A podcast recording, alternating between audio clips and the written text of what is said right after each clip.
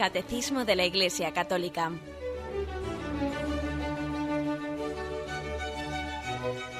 Un programa dirigido por Monseñor José Ignacio Munilla, Obispo de San Sebastián.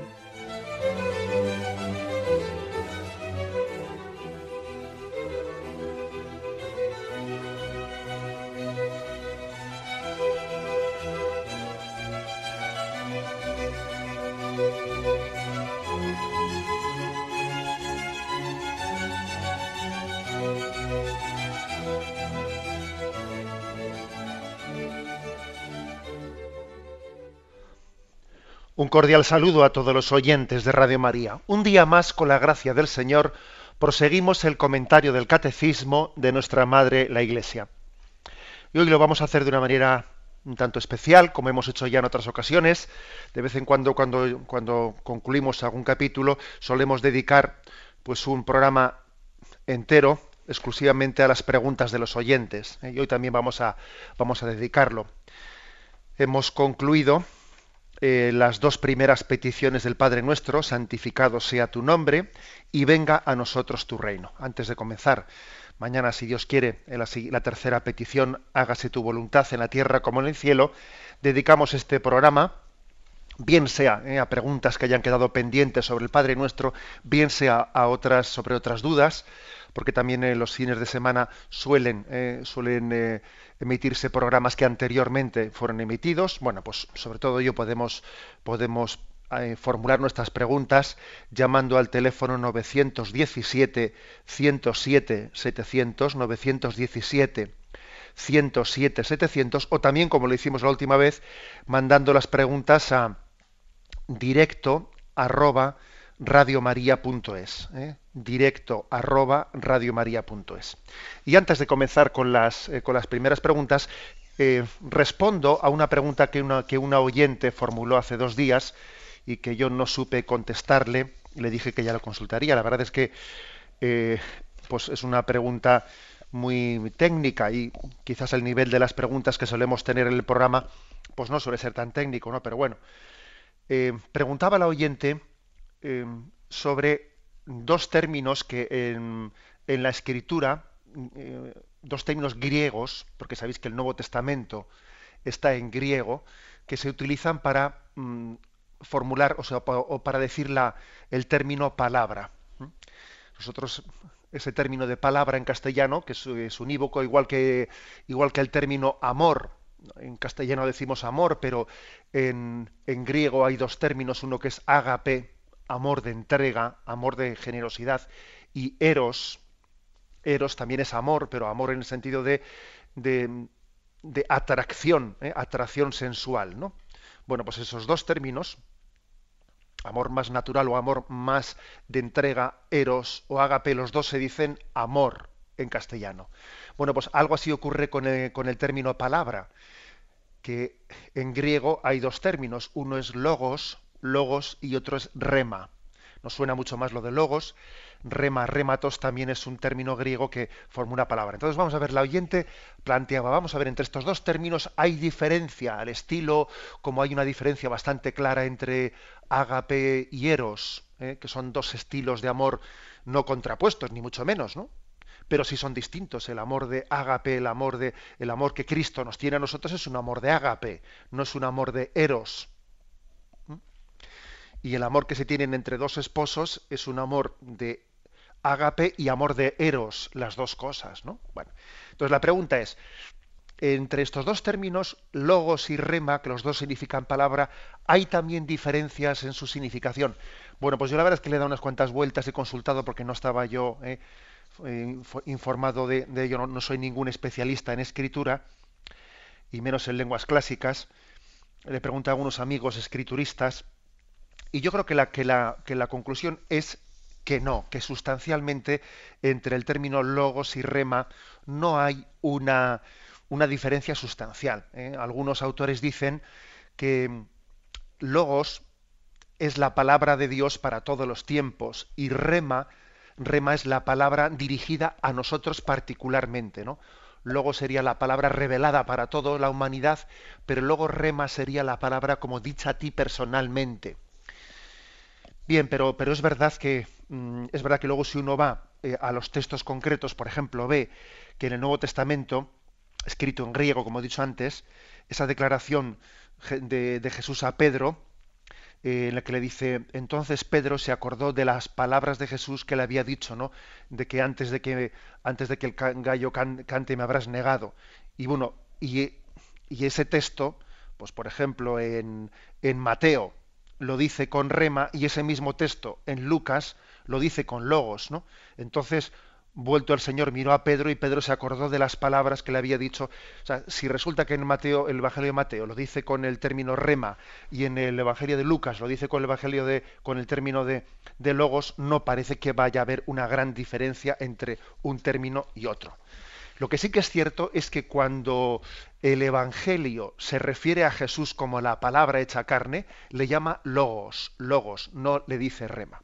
Bien, dejo aquí esta aclaración, porque yo creo que no solemos meternos en líos así tan, eh, tan técnicos y tan así complicados en este programa de Radio María. Me parece que el nivel de nuestra explicación eh, pues es más sencillo, más popular y más práctico también.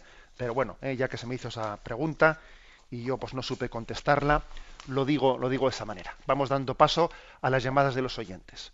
Buenos días, ¿con quién hablamos? Hola, buenos días. Buenos Soy días, Antonio de Granada. Adelante, Antonio. Bueno, era simplemente, bueno, pues que supongo que yo también hago el programa de Padre Marqués y el suyo, que está dentro de la doctrina social de la Iglesia y tal, ¿no?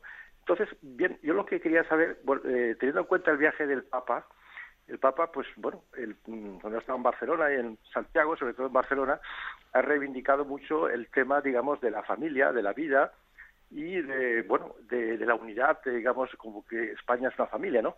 Entonces yo digo, porque cuando hace tiempo, bueno, usted tocó el tema sobre el cuarto mandamiento y el tema de cómo eh, los católicos nos podemos implicar para que esas ideas, que son básicas de la, de la, de la, doctrina de la Iglesia, se, se, pueden llevar a la práctica, ¿no? Entonces, claro, yo veo que, que realmente a la hora, por ejemplo, de votar, pues los partidos políticos no, siguen esas eh, ideas claramente, ¿no? O sea, que decir, todos los partidos de la, del arco parlamentario son abortistas, realmente no defienden la familia, no les preocupa la unidad de España. Entonces no sería hora de pensar, bueno, pues si teniendo en cuenta eso, pues busquemos partidos políticos de inspiración cristiana. Yo, yo por ejemplo, estoy apoyando este partido que se llama Alternativa Española, que, que sigue fielmente toda la doctrina de la Iglesia, para que realmente las cosas cambiasen, porque yo veo que así es que las cosas no van a cambiar, van a seguir lo mismo. Y esa es la idea. Mm, dar opción a esos partidos para que realmente pues cambien las cosas, porque si no es seguir votando, apoyando eh, con nuestro voto o la gente que lo vote, esos los partidos todos son eh, abortistas. Eso es todo, gracias. De acuerdo. Bien, yo creo que eh, igual, igual sería mejor que una llamada como la que ha hecho el oyente, pues que es una pregunta muy interesante. Igual la fórmula es sin poner un nombre propio concreto de un partido político. ¿eh? Lo digo como sugerencia para el resto de los oyentes. ¿eh? Yo creo que siempre es bueno que las preguntas que hacemos no pongamos un nombre propio pues de un grupo o de una parroquia o de un partido político, porque siempre así también después nos permite dar las respuestas con más libertad. ¿eh? Bien, pero con respecto a la pregunta del oyente, pues yo creo que es cierto, es decir, los católicos tenemos un serio problema, un serio problema cuando tenemos que mm, dar un voto ¿eh? a, los partidos políticos y viendo que pues no mm, en mayor medida o en menor medida pero que no son capaces mm, de defender o asumir sustancialmente la integridad de los principios de la moral cristiana en mayor o en menor medida por ejemplo, en el tema del aborto, como ha dicho, como ha dicho el oyente, ¿no? Porque es verdad que hay partidos que hay partidos pues que se oponen a la ampliación del aborto, pero bueno, su propuesta es dejar las cosas tal y como están, que dejar las cosas tal y como están, valiente desgracia es también. ¿eh? Entonces creo que el drama, el drama es que, bueno, en alguna ocasión puede ocurrir que la, la, forma de votar sea desde el punto de vista del mal menor, es decir, vamos a apoyar el mal menor para que así eh, pues eh, evitemos un mal mayor. Bien, pero cuando el mal menor acaba siendo ya un hábito y una costumbre, eh, y entonces ya no buscamos un bien posible, sino que buscamos el mal menor ya por sistema, el mal menor por sistema acaba siendo un mal mayor. Porque claro, es que tiene que ser algo absolutamente circunstancial, ¿eh? la opción por el mal menor. Entonces yo creo que sí que es, ese es un drama y los católicos tenemos que luchar luchar para, para que llegue a existir, ¿no? Llegue a existir eh, o bien sea formando formaciones políticas nuevas, o bien sea presionando fuertemente a las existentes para que purifiquen ¿no? toda eh, pues, pues una serie de ideología que no termina de ser coherente con nuestras convicciones sociales cristianas, pues tenemos que tomarnos esto en serio. ¿eh? De lo contrario, vamos siempre por la cuesta abajo del mal menor, vamos a acabamos en, en, más de lo mismo, ni más ni menos. Bien, damos paso a un siguiente oyente. Buenos días. Hola, buenos días, sí, monseñor. Le, escuchamos. Mm, muchas gracias por su programa. Mire, eh, mi pregunta es eh, muy posible que sea falta de fe en ella, es lo que indica. Pero es que yo cuando rezo el Padre Nuestro, en, digamos, en la última petición, cuando dice líbranos del mal, pues yo, bueno, yo pienso que es que le pido que los libre de los males, pero como pero como todos sabemos, eh, no estamos libres de sufrimiento. Entonces, yo ahí me pregunto, ¿cómo le pido yo a Dios algo de lo que sé, mm, de lo que sé que no estoy libre?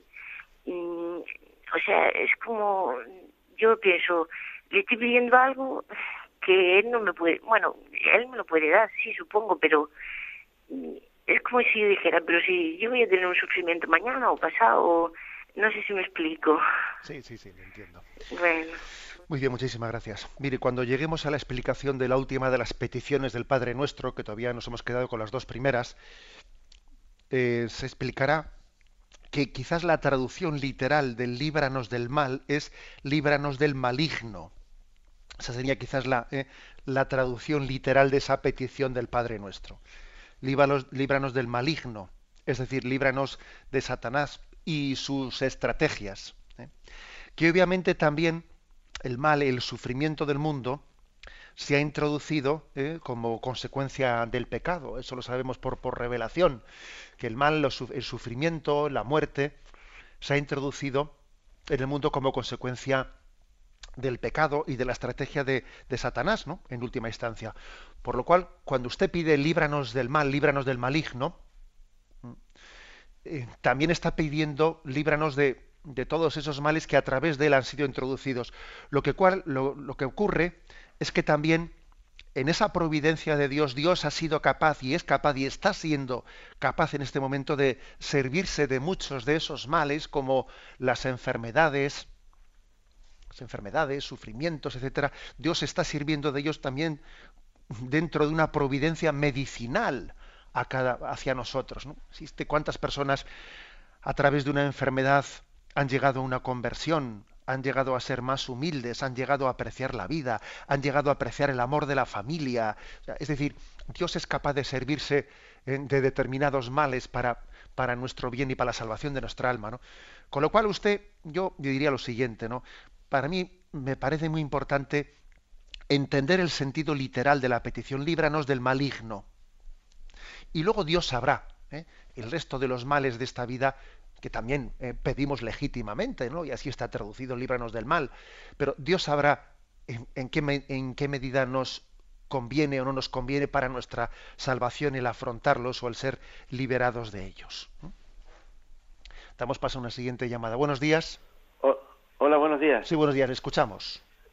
Soy Juan de, de, de aquí, de Sevilla. Adelante, Juan. Sí, perdón, estoy un poco, un poco así nerviosillo, pero bueno. Tranquilo. Miren, no, es porque precisamente hoy en el Evangelio, que lo he escuchado hace un, hace un ratito, pues eh, va, va con esta petición, pero siempre me ha costado trabajo comprender este Evangelio, porque termina diciendo, y a todos aquellos que no quisieron que yo reinase sobre ellos, traerlo y degollarlo delante de mí. O sea, ese Evangelio me ha costado siempre mucho entenderlo. Entonces, claro, como después con el padre Horta ya no puedo escuchar la radio porque tengo que hacer otras cosas, yo pensaba escuchar al padre Horta hoy, ahora, a las nueve, eh, para ver qué explica, porque eh, ese evangelio es bastante duro. Al final dice, pues todo aquello que no quiere que yo reine sobre ellos, degollarlos ante mí. Entonces, es, un poquito para, para que me consuele o me explique un poquito esto. Vale, gracias. Bien, de acuerdo, está poniendo el Evangelio en una parábola, está poniendo una comparación, comparación con un rey, eh, con un rey que ha visto que unos siervos determinados se han resistido a, aquel reine ante ellos. ¿no? Bien, esa comparación, comparación es ¿eh? es comparación. Eh, obviamente también el Evangelio lo hace en la perspectiva de que nosotros cuando no permitimos que el Señor sea rey de nuestra vida, nosotros mismos entramos por el camino de la, de la perdición, ¿no? de la condenación. Ahora bien, mm, también eh, la Sagrada Escritura mm, y en otros pasajes determinados, cuando habla de, la condenación, o sea, habla de, el juicio de Dios, el juicio de Dios es interpretada por el catecismo de la Iglesia Católica de la siguiente manera, es decir, esa, eh, sentencia del rey o esa sentencia del juez de condenación, de que alguien se resiste ¿no? a abrirse a la, salvación de Dios, es legítimamente no comprendida desde la doctrina católica como una autoexclusión de la salvación de Dios. Es decir, en el fondo, el juicio de Dios condenatorio coincide con la opción libre del hombre de autoexcluirse del don de Dios. No podemos pues interpretar como eh, pues una especie de venganza o vendetta, eh, vendetta de la cólera de Dios, que no, no, eh, es que vamos a ver, cuando cuando Dios o el juez supremo condena, como dice Mateo 25, ¿no? y les dirá a los, de su izquierda, id al fuego eterno porque tuve hambre y no me disteis de comer. O sea, nosotros desde la reflexión teológica que hacemos de esos textos evangélicos, entendemos que el juicio de Dios, la sentencia de Dios, en el fondo, no es otra cosa que el respeto de Dios a la libre, al libre rechazo del hombre a la gracia de la salvación. ¿Mm? Es decir, el hombre tiene una libertad, una libertad que es, que es mm, grandiosa, capaz de hacerle santo, pero también capaz de rechazar el don de Dios. Entonces Dios no es que no quiera salvarte, sino que en esa determinación de, haber, de habernos hecho libres, eh, la, la posibilidad de la condenación, en el fondo, es el respeto de Dios a la libertad del hombre de rechazar esa salvación de Dios. Y así tiene que ser, ¿eh? y así explica el catecismo de la Iglesia Católica ese misterio del rechazo eterno de la salvación. Bueno, damos paso a un siguiente oyente. Buenos días. Buenos días, monseñor. adelante, le escuchamos. Me llamo Antonio eh, Lorenzo, Antonio Lorenzo, y soy de aquí de Palencia. Y entonces quería hacerle una pregunta relativa al, efecto de la oración. O sea, en el sentido de que si uno eh, reza por, su, eh, por un difunto, pues se le aplica la gracia y bueno, es, está claro. Pero si eh, reza uno, por ejemplo, una oración y se la es para aplicar a cuatro o cinco difuntos, cada uno entonces recibirá una, una parte, un cuarto, un quinto de esa oración. Muchas gracias. ¿eh? Gracias, gracias a usted. Mire, me ha recordado, me ha recordado un episodio, un episodio de mi, de, mis, años de sacerdote en, la parroquia de Zumárraga y me acuerdo que estaba en la sacristía y entró una, una señora, porque los domingos había misa plurintencional, es decir, con más de una intención. ¿eh? Suele haber, la Iglesia permite que en algunas eh, Eucaristías semanales pueda, no en todas, pero sí en algunas pueda haber misa plurintencional. Bueno, pues me acuerdo que una señora entró a la sacristía y me dijo, mire usted, eh, se suele dar como un estipendio ¿no? por, la, por la Santa Misa. Y entonces me decía, mire usted, ¿cuánto, ¿cuánto costaría dar una misa, pero solamente por un difunto, no por varios? Porque yo quiero que se aplique todo a él y que no se reparta, ¿no? Algo así me decía, un poco lo que usted ha preguntado. Y obviamente, pues yo le decía, mire usted, eh, me acuerdo que que le pregunté, ¿es usted madre? Sí, sí, soy madre. ¿Y cuántos hijos tiene? No sé si me dijo cuatro o cinco, ¿no? Y yo le decía, mire usted, usted porque, porque ame especialmente a un hijo, eh, porque igual está herido, porque igual está enfermo y se vuelque en él, usted por eso ama menos a los otros. ¿eh? Decía, no, no, no, yo les quiero a todos por igual, ¿no?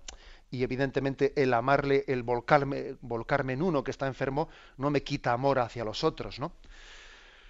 Aunque cuando somos celosos lo percibimos así. Cuando somos celosos, eh, uno, dice, eh, mi madre se está volcando sobre este. No, pero esos son los celos, ¿no? Tuyos que no, que te permiten ver que el amor especial de la madre hacia el más débil no te quita amor allí, ¿no? Bueno, pues lo mismo hay que decir de Dios. es lo mismo que decir de Dios. ¿eh? Esa especie de contabilidad, ¿no? Contabilidad de decir, claro, si rezo por tres, se divide entre tres la fuerza de la, eh, de la oración. Bueno, eso, eso es una eso es una forma tremendamente humana o celosamente eh, una comprensión celosamente corta no de entender lo que es el don de Dios Dios es infinito Dios es infinito Dios es todopoderoso y a Dios lo mismo le cuesta en su poder dar su gracia a uno que, que a un millón ¿De acuerdo? Eh, por lo tanto, tenemos que pensar eh, desde esa perspectiva de la inmensidad del amor de Dios y no desde nuestra pequeñez y poquedad. Damos paso a un siguiente oyente. Buenos días. Pues, Monseñor, si le parece, le vamos a realizar una pregunta que nos ha llegado a directo a radiomaria.es. Eh, Pablo de Madrid nos dice, ¿cómo se puede saber si uno tiene vocación a la vida sacerdotal o religiosa? O dicho de otro modo, ¿cuáles pueden ser los signos de que uno tiene vocación para la vida consagrada? Bien, pues una pregunta interesante. Una pregunta interesante. Y yo me atrevería a, decir así a bote pronto lo siguiente hay una diferencia entre el discernimiento de la vocación en la vida consagrada y la vocación a la vida matrimonial. Porque en la vocación a la vida matrimonial está ya inscrita, ¿eh? inscrita en la naturaleza humana esa atracción del enamoramiento que ya supone implícitamente supone una llamada de Dios si, alguien no, no, ha percibido otra llamada distinta de Dios y siente, ¿eh? y siente la llamada al enamoramiento dentro de unos signos razonables, también razonada, razonadamente eh, pues discernido, pues hay, ya hay una llamada de Dios. Sin embargo, para la llamada a la vida consagrada, que supone el celibato, que supone el celibato, hay otro discernimiento distinto. Es decir, eso ya no se siente, no se siente esa llamada de Dios a través de la naturaleza, ¿eh? sino que tiene que haber otra llamada que supere ¿no? la llamada de la, de la, naturaleza. ¿Cómo se puede percibir ¿eh? esa llamada de Dios? Yo me atrevería a, dar un, pues un, un, signo un poco de discernimiento, que es el siguiente. ¿no? Cuando alguien piensa ¿no?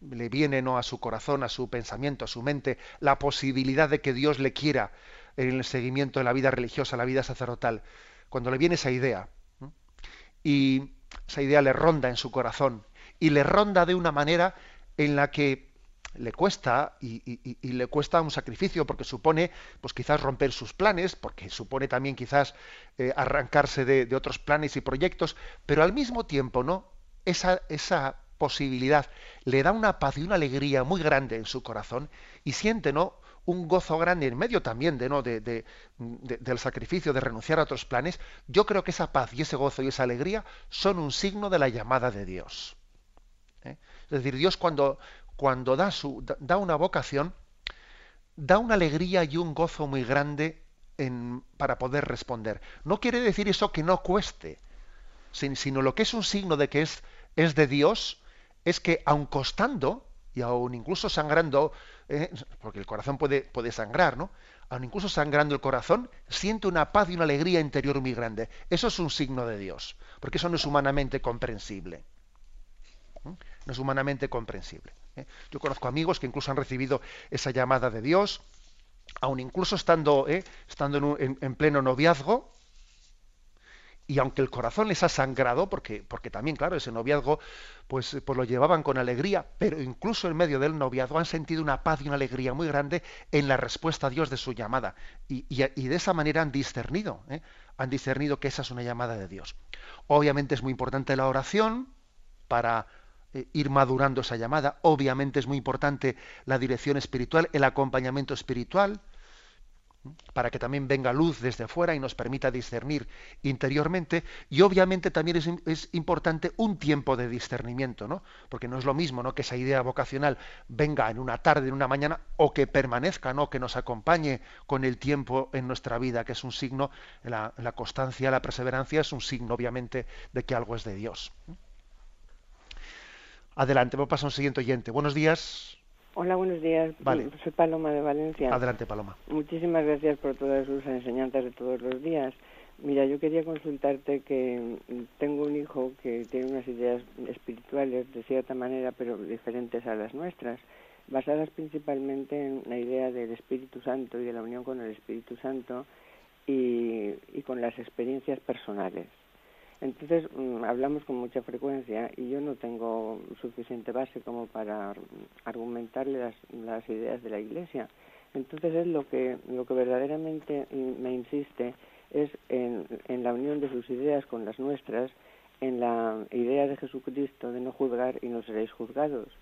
Entonces, verdaderamente a mí me hace pensar que si la llevamos esa idea al extremo, pues nos, nos, vemos como incapacitados absolutamente de reaccionar ante cualquier cosa, porque incluso ante el, ante el aborto, yo veo en, tanto en mí como en otras personas católicas también un poco de rechazo y en el fondo un poco de animadversión a las personas que hacen cosas diferentes a las nuestras y como que queremos imponerles lo nuestro, como que, no sé, una reacción como que no está basada en el amor, ni en la paz, ni en la, en la caridad a, esa, a esas personas que piensan distinto. Y, me hace reflexionar y me hace pensar que si verdaderamente todo, incluso el aborto, pensamos, esa persona la estamos juzgando cuando le estamos diciendo lo, lo que o lo que nosotros nos gusta lo que nos gustaría que hiciera o que o que no se le ocurriese pensar o que o que viese que eso es para nosotros vemos que es matar a una vida y no dejarla desarrollarse y, y qué predomina la libertad o el, no juzgar absolutamente nada y entonces eso lo veo que nos lleva a una a una laxitud y a una relatividad que lo permitiríamos todo. No, no, veo esa esa unión para poder yo decirle a mi hijo, y, también veo eso que, que, quiero explicarte, como que nosotros abanderamos una idea y la queremos imponer o la queremos no con amor, no con, no con una idea de paz y de y que en todo lo que está Dios debía, debía de triunfar una paz y una caridad y una serenidad que cuando abanderamos una cosa ya nos, nos queremos como imponer no sé cómo explicarte. Eh, de acuerdo, yo creo que hemos entendido la pregunta, ¿eh? le respondo por, por la radio. Mire, yo, yo le diría lo siguiente, ¿no? Esa frase de Jesús, no juzguéis y no seréis juzgados, ciertamente es una frase muy importante, ¿eh? muy importante. Y pecamos muchas veces de hacer juicios sobre otras personas. Ahora bien, yo creo que hay que distinguir claramente entre el juicio hacia las personas y el juicio hacia los hechos o los valores morales, que son dos cosas distintas.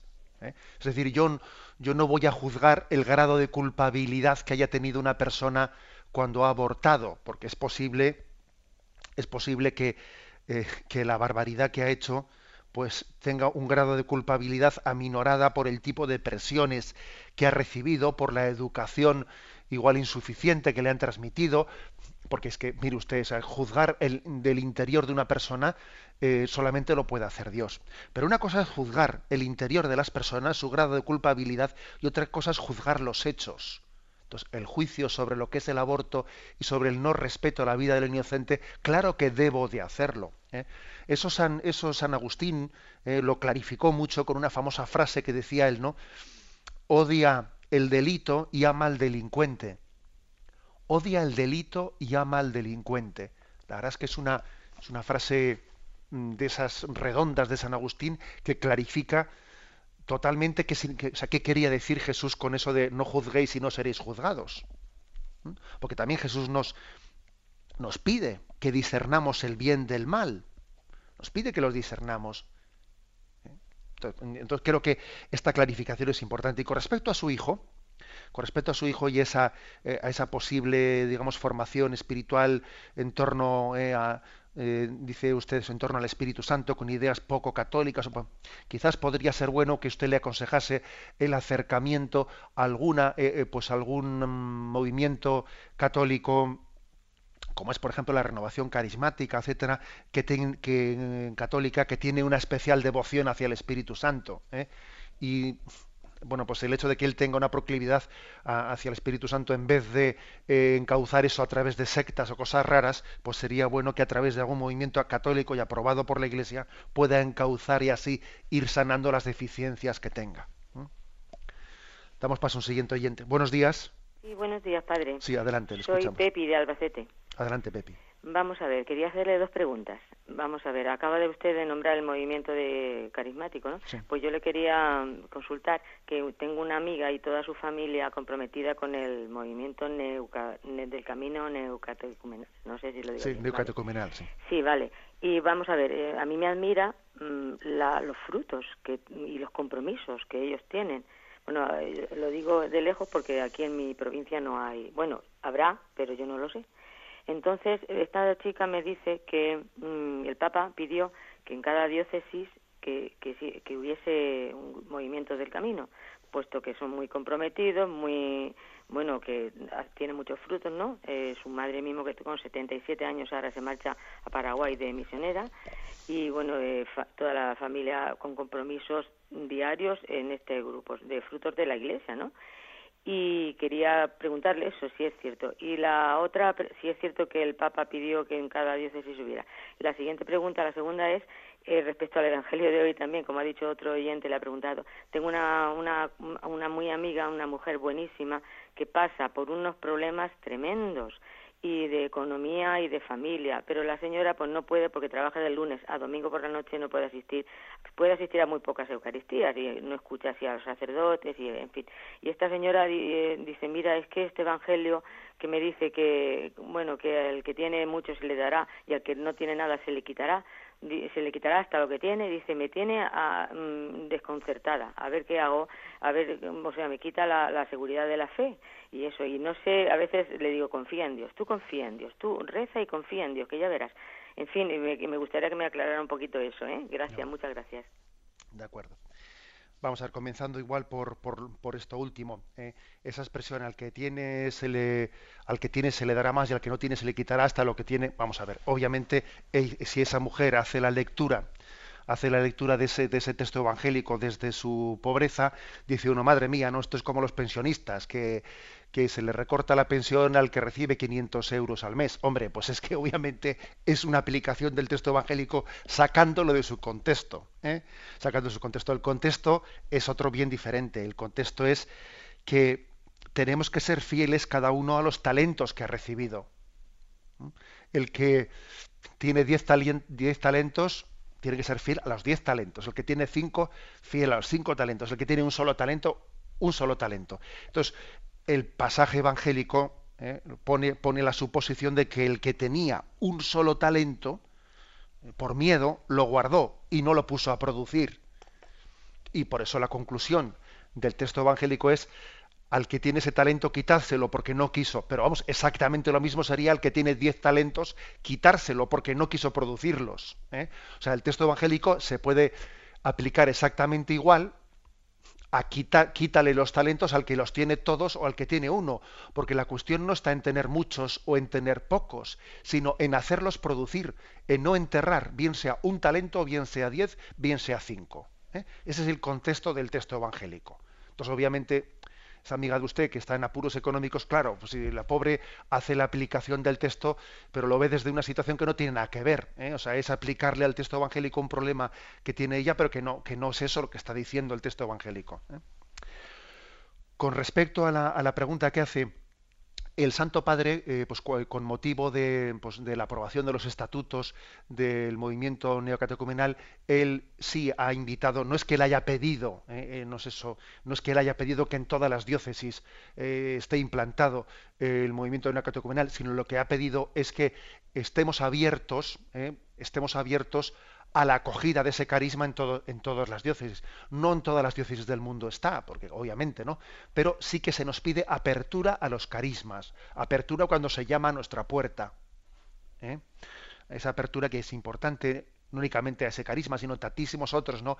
que hay en el seno de la Iglesia, yo creo que es muy importante que entre nosotros no tengamos celos, no tengamos dificultades de comprensión, sino que entendamos que el Espíritu Santo está actuando y suscita carismas y tenemos que verlos como una riqueza, no, no como una especie de amenaza o competencia. Damos paso a un siguiente oyente. Pues eh, le voy a formular una pregunta que nos hace Sor Ángela María, a directo arroba radiomaria.es. Dice, me gustaría preguntarle qué actitud he de poner yo ante un problema familiar, es decir, la separación de mis padres. Como me han contado lo que ha pasado, yo ahora no puedo evitar mm, tener algo contra mi padre. Eh, me esfuerzo en no tener ningún sentimiento negativo, pero sin querer me viene a la mente. Como religiosa no tengo por qué tener eso, pero si es que no lo puedo evitar, cuando me acuerdo pienso que a lo mejor es porque no he perdonado de corazón todavía. Esa es la pregunta que realiza.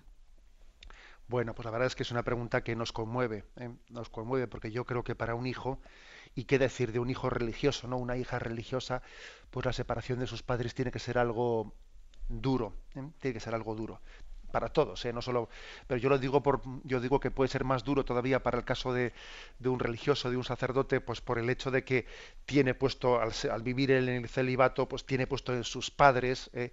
en sus padres un descanso afectivo, pues especial. Vamos a ver, con respecto a la pregunta que hace, yo creo que hay que distinguir siempre dos cosas, ¿no? Una cosa es el querer perdonar, el querer perdonar, y otra cosa es que en nuestra memoria, en nuestra imaginación, en nuestra sensibilidad, nos asaltan, ¿eh? nos asaltan, eh, pues, yo diría, ciertas reacciones pasionales. Entonces yo, yo creo que eso no quiere decir el que nos asalten ciertas reacciones pasionales de rabia, eh, de etcétera.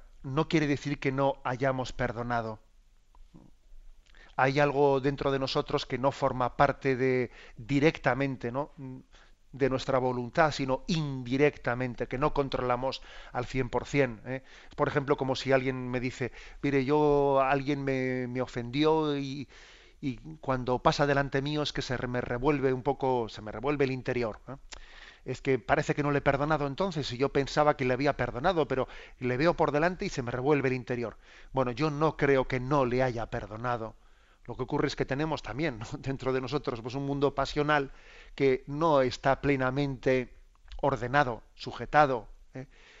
es decir, el Señor reina más en nuestra voluntad que en nuestra sensibilidad. Eh, que nuestras pasiones. Es más fácil que el Señor reine en la voluntad y en la razón que en las pasiones. Luego yo creo, yo le diría al oyente que tiene una gran ocasión de hacer ejercicio de misericordia, ¿no? de misericordia y, decir, mira, Señor, pues estas rabias que siento dentro de mí, que se me revuelve, ¿no? Mi, mi, mundo interior, pues mira, te las pongo en tu presencia, te las pongo en tu presencia y que sean como nieve que ante el sol poco a poco se va derritiendo creo que tiene que tener también esa paciencia y perseverancia consigo misma. ¿eh? Y sin duda alguna la oración por su padre también será muy sanadora ¿eh? de esos sentimientos interiores. Damos paso a, una, un nuevo oyente. Buenos días. Buenos días. Sí, adelante. Buenos días, monseñor. Le llamo desde Madrid. ¿Me oye bien? Yo no lo oigo muy bien. Sí, sí, sí, perfectamente. Adelante. Sí, vale, gracias. Bueno, pues verá, bueno, le doy primero las gracias por habernos atendido esta mañana tanto tiempo. Bueno, pues es que resulta que yo tengo un problema. Estoy yendo a dos misas eh, diariamente porque, bueno, tengo dos problemas bastante, mm, bastante graves en la familia. Entonces, pues bueno, yo solo pregunté a un sacerdote ya hace tiempo que si podía comulgar en las dos misas y me dijo que sí. Y ahora resulta que me dice el, el sacerdote que me da la comunión en mi parroquia me dice que no. Entonces, pues yo le quería preguntar sobre ese tema, si podría, mm, o sea, si efectivamente, porque se lo he preguntado a más sacerdotes y me han dicho que está en el, mm, es que no me acuerdo cómo se llama, en el no sé qué canónico que derecho canónico. Mm, bueno pues que está que sí que se puede comulgar en las dos misas. Entonces pues bueno quería saber mm, sobre uno de los temas se está mejorando bastante está mejorando sobre un enfermo y está mejorando bastante. El otro tema sigue igual pero bueno yo sigo insistiendo. Así es que bueno lo que quiero más que nada es saber si puedo comulgar en las dos misas o no porque simplemente el sacerdote que me dijo que sí, que podía comulgar, pues me dijo que, que bueno, pues que me fuera a otra iglesia, que si ahí no me quieren dar la comunión, que me vaya a otra iglesia. Entonces, pues quería saber que... De acuerdo. Mira, la, respuesta es muy sencilla. ¿eh? La respuesta es que, bueno, en la iglesia también existe una disciplina y, la respuesta es que sí, sí se puede comulgar dos veces. ¿eh? En un tiempo la respuesta que se daba era que se podía comulgar la segunda vez con motivo de alguna circunstancia particular, como un funeral o etcétera, ¿no? Pero después se dijo explícitamente que sí se podía comulgar dos veces sin, eh, sin ninguna circunstancia especial. ¿eh? Eso es así. Es verdad que otra cosa es que mm, que eso sea recomendable para todo el mundo, porque es verdad que si se mm, comulga igual de una manera generalizada, ¿no? Dos, dos, veces al día, pues es posible que a muchas personas no les ayudase a vivir ese momento con eh, profunda entrega, sino que igual podían un poco hacerlo rutinario, trivializarlo, bien, pero eso no quiere decir que les vaya a ocurrir a todos. ¿eh?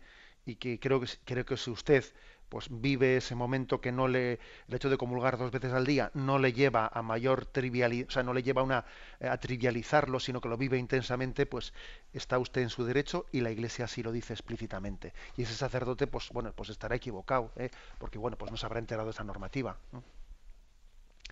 Damos paso a un siguiente oyente. Buenos días.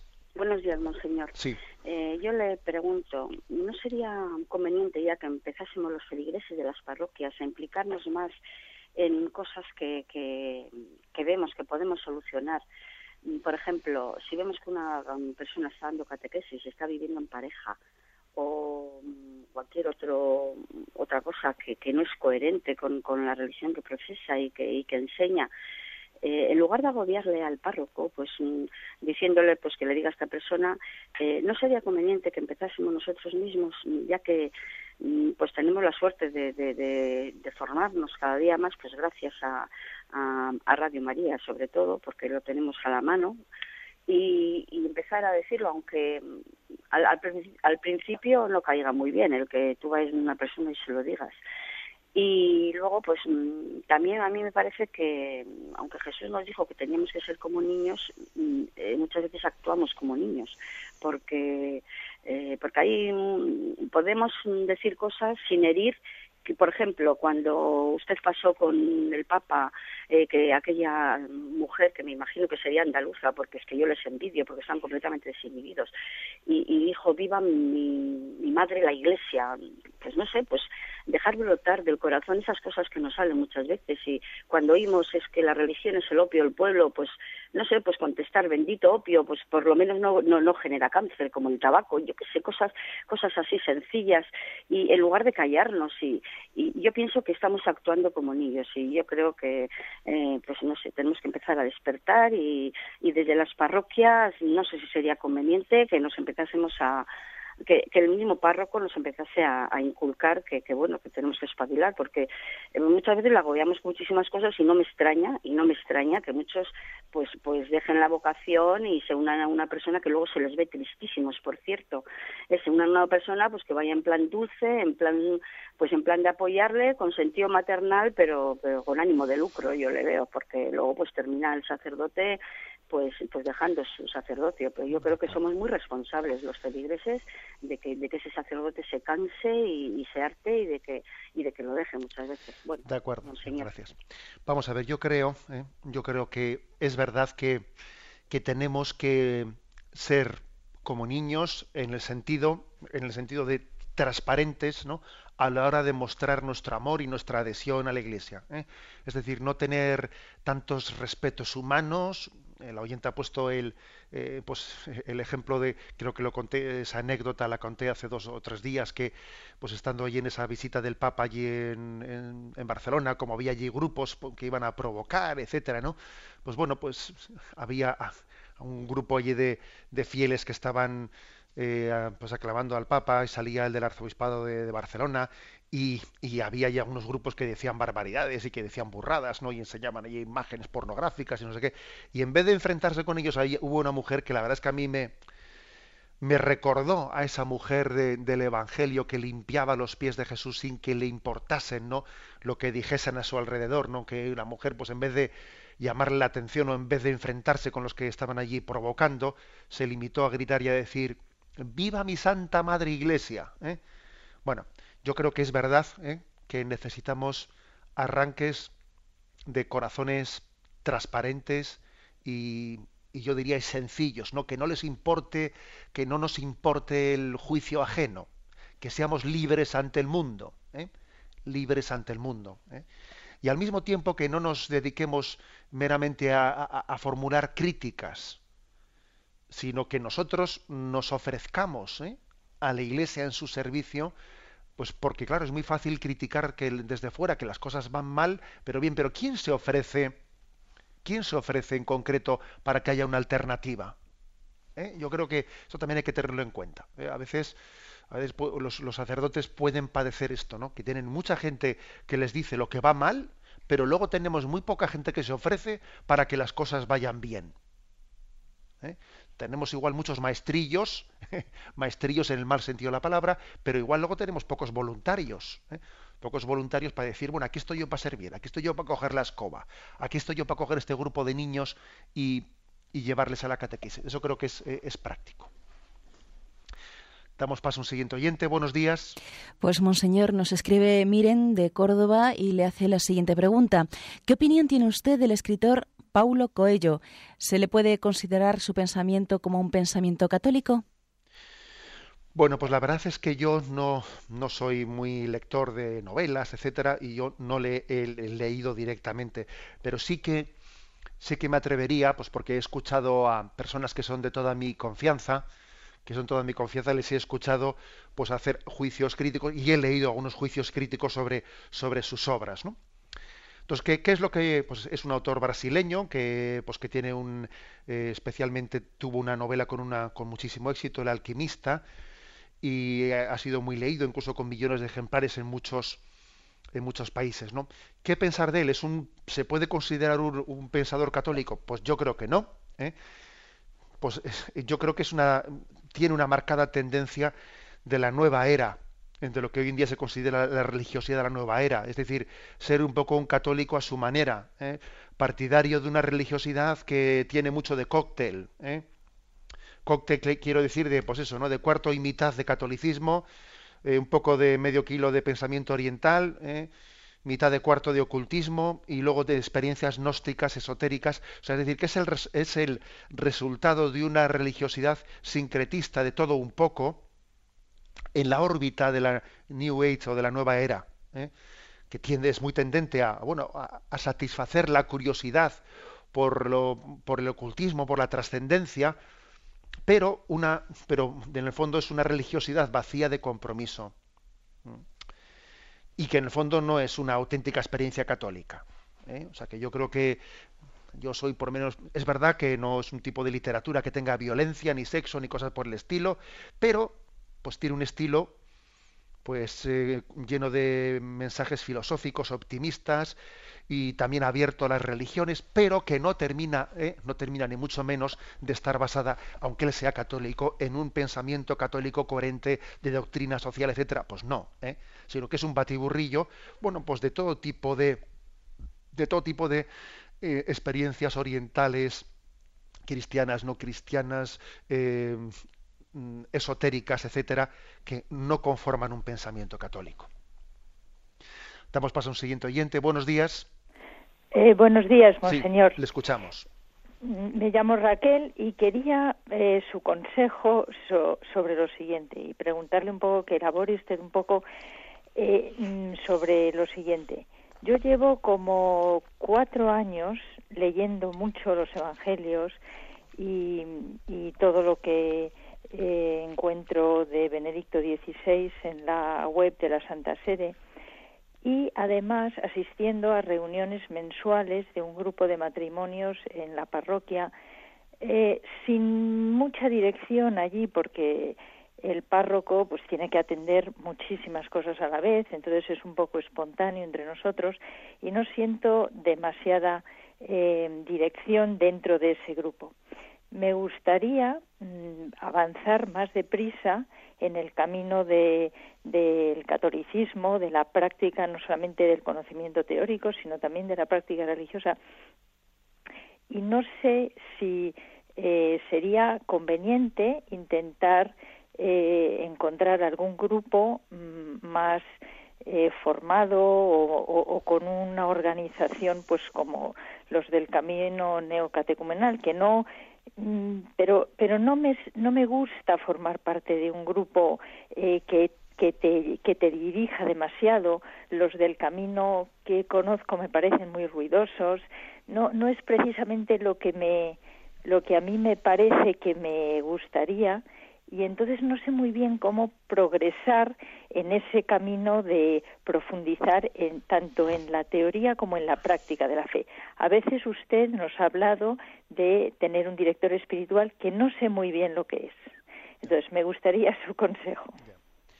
Bueno, yo creo que usted las bases las tiene muy bien puestas. ¿eh? Esos cuatro años que lleva usted profundizando en el Evangelio y entrando en la página web del Vaticano y leyendo pues todo lo que Benedicto XVI eh, pues ha predicado, etcétera. Hombre, me parece una base muy buena. ¿eh? O sea, creo que esa base es muy buena y ese grupo que en el que mensualmente se junta, bueno, pues también seguro que le enriquecerá, aunque esté un poco falto de dirección. Bueno, pero también se ve al mismo tiempo que usted tiene una inquietud una inquietud como que igual el Señor le puede llamar a algo más. ¿eh? Creo que la base es muy buena, pero también esa inquietud puede ser ¿eh? discernida como una llamada del Señor a algo más. Vamos a ver, yo creo, yo creo que también mm, con respecto un poco a entrar en un grupo, etcétera, mm, creo que también tiene que haber una especie de cierto enamoramiento de un carisma. ¿eh? O sea, en la Iglesia Católica existe dentro de su unidad lo que se llaman los carismas, carismas distintos y entonces bueno también uno no entra en un grupo único, o sea exclusivamente por eh, porque sí sino que también eh, tiene que existir no un cierto feeling como se dice hacia un carisma yo creo que también usted puede acercarse ¿eh? sin que suponga un compromiso a un grupo o a otro, un carisma o a otro, y ver también si dentro de él, ¿no? Pues usted se siente eh, se siente a gusto y, ve que, avanza en su vida espiritual. Y quizás también otra forma de comenzar sería lo último que ha dicho usted. Igual sería comenzar por una dirección espiritual, que supone, pues bueno, pues tener esto, eh, de alguna manera, esto que usted ha hecho por la radio, tenerlo de una manera personal con un sacerdote en el que usted le exprese sus inquietudes y le exprese pues cuáles son un poco los eh, bueno, pues las intuiciones principales de su vida espiritual y las carencias principales que usted puede tener, etcétera. Y es posible que ese sacerdote, desde una relación más personal con usted, pues igual él, le, conociéndole más de cerca, le pueda indicar algún camino, alguna, algún enriquecimiento dentro de, ¿eh? esa trayectoria de formación que usted lleva. Damos paso a un siguiente oyente. Buenos días. buenos días. Soy Pepa. Adelante, sí. Mm, mi pregunta es la siguiente. Nosotros llevamos 32 años en una parroquia caminando, soy el caminante Cotucumenal, y resulta que hace un año el párroco lo cambiaron y ahora nos prohíbe, porque no está de acuerdo, eh, celebrar la Eucaristía. Tenemos que ir fuera del distrito parroquial, de la parroquia, vamos, para poder celebrar la Eucaristía. Incluso en los momentos así fuertes que nosotros tenemos de Advientos ahora y de Cuaresma, que rezamos las laudes por la mañana, pues tampoco nos deja, ¿no? Rezarlas en, la, en el templo. Y quisiera saber si nosotros, bueno, en la voluntad del Señor sabemos que todo es para mejor, pero también nos vemos ahí que no sabemos qué hacer. Y bueno, aceptamos, estamos yendo a otra parroquia, pero mm, ¿qué podemos hacer? Gracias, Señor. Mire, pues yo haría dos cosas. ¿eh? La santa aceptación y también al mismo tiempo ponerlo en conocimiento del obispo. Que eso no es ser chivato ni nada por el estilo, porque es que el obispo tiene no digo ya el derecho, sino que tiene el deber de conocerlo y de ser consciente de eso, porque, porque bueno, porque si la Iglesia también nos pide, ¿eh? si, el, si, el, Santo Padre nos ha pedido que estemos abiertos a los carismas, etcétera, pues para que un párroco haga eso, debería de haber una razón muy particular y muy fuerte para que tal cosa esté justificada. ¿eh? De lo contrario, eso no está justificado, ¿no? Entonces yo le diría, la santa aceptación, ¿eh? Pues porque, como usted ha dicho, mire, hasta de los males se sacan bienes siendo humilde y siendo obediente y no armando ningún escándalo, la santa obediencia, pero al mismo tiempo ponerlo en manos del, del obispo, porque igual que ustedes tienen que ser obedientes con el párroco, también el párroco tiene que ser obediente con el obispo. ¿eh? O sea que yo haría las dos cosas y el Señor les bendecirá. Damos paso a una siguiente llamada. Buenos días. Monseñor, eh, nos llega un correo de Ramón que nos dice, no sé, pero tengo apuntado por aquí que hace no muchos días ha comentado usted que entre la muerte y la eternidad tenemos un cierto tiempo para arrepentirnos. ¿Eso es así? Bueno, no recuerdo yo en qué contexto he podido decir eso, pero yo lo que lo que podemos decir es que no tenemos, ¿no? Desde, desde el lenguaje, o sea, desde la revelación, no tenemos eh, una especie de, bueno, pues de datos al respecto. Lo que sí que es obvio es que hay autores que dicen pues que en, el momento de nuestra muerte puede el Señor ponernos ante, ante nuestra ante nuestra conciencia la vida entera para que tengamos una, una adhesión eh, a la voluntad de Dios o, o, en nuestra libertad un rechazo. Hay autores que dicen eso, pero son más bien eh, pensamientos teológicos que no forman parte de una, o sea, que no es que estén en contra de la fe católica, pero no no, no, forman parte de la fe, o sea, no es un dogma de fe que eso, eso sea así. ¿eh? No es que sea contrario a la fe. También, pues en experiencias que han tenido personas que han estado pues en, coma, eh, a, veces después han, y después han, gracias a Dios, ¿no? Pues han, han eh, salido de ese coma, han narrado el hecho de que han podido tener una especie de, mm, de, experiencia interior de ponerse, ¿no? De ponerse delante de su vida y tener la posibilidad de un arrepentimiento. Bien, pero eso, como son cosas que están, eh, han nacido desde experiencias subjetivas o desde teorías personales, no podemos decir que eso forme parte de la revelación, ¿eh? de la revelación que el Señor nos da sobre los misterios del más allá. Damos paso a una última llamada. Buenos días. Sí, buenos días. Buenos días. Eh, una preguntita breve. Con respecto a lo de la comunión en la mano, eh, ayer en la misa se leyó, creo que era San Pablo los Romanos, que Jesús decía que en mi presencia toda rodilla se doble en el cielo y en la tierra. ¿No es eso una indicación clara y directa de que ante la comunión hay que arrodillarse? Gracias. Bien, bueno, son dos cosas distintas. ¿eh? O sea, una cosa es la comunión en la mano y otra cosa es el, el, arrodillarse. ¿Eh? Bueno, de todas maneras, sobre cómo interpretar, cómo interpretar un texto, un texto bíblico, eh, que toda rodilla se doble ante en el cielo y en la tierra ante el nombre del Señor. Bien, de ahí a que ese texto de Filipenses o de ese texto concreto se traduzca en una norma litúrgica, bueno, pues hay un grado, eh, o sea, no tiene una aplicación inmediata a una norma litúrgica, porque puede ser también entendido que toda, mm, que rodilla se doble en el cielo y en la tierra, puede ser interpretado en un sentido pues bueno, de reconocer el señorío del Señor, etcétera, etcétera. Es decir, que tenemos que dejarle a la Iglesia que sea ella, que sea ella la que, bueno, pues la que interprete la palabra de Dios y vea si un texto tiene connotaciones litúrgicas, etcétera, etcétera. ¿eh? Pero obviamente, ¿eh? pues cuando la Iglesia eh, nos dice es, curioso ver, por ejemplo, que el Santo Padre cuando reparte la comunión, pues eh, la, mayoritariamente siempre da la comunión a los fieles eh, en un reclinatorio, o sea que es obvio que también el Papa nos está enseñando algo con ese gesto, nos está enseñando a tener un sentido de reverencia plena y, absoluta ante el Señor. Pero tampoco existe una norma que, que, diga es obligatorio recibir la comunión de rodillas. Entonces, si esa norma la Iglesia no la ha dado, sí que la, Iglesia dice que, que se dé la posibilidad de quien quiera comulgar de rodillas que pueda hacerlo. Pero si no lo ha dicho obligatoriamente a todos, pues también tenemos que no ser más papistas que el Papa, como se dice, ¿eh? sino eh, también entender que un texto bíblico como el que el oyente ha dicho, bueno, pues la Iglesia no le ha parecido eh, oportuno, pues el traducirlo en una norma litúrgica obligatoria para todo el mundo, aunque sí sí ha encomiado y ha recomendado, etcétera, que tengamos todos los signos de reverencia ante la presencia de Cristo en la Eucaristía. Me despido con la bendición de Dios Todopoderoso, Padre, Hijo y Espíritu Santo. Alabado sea Jesucristo.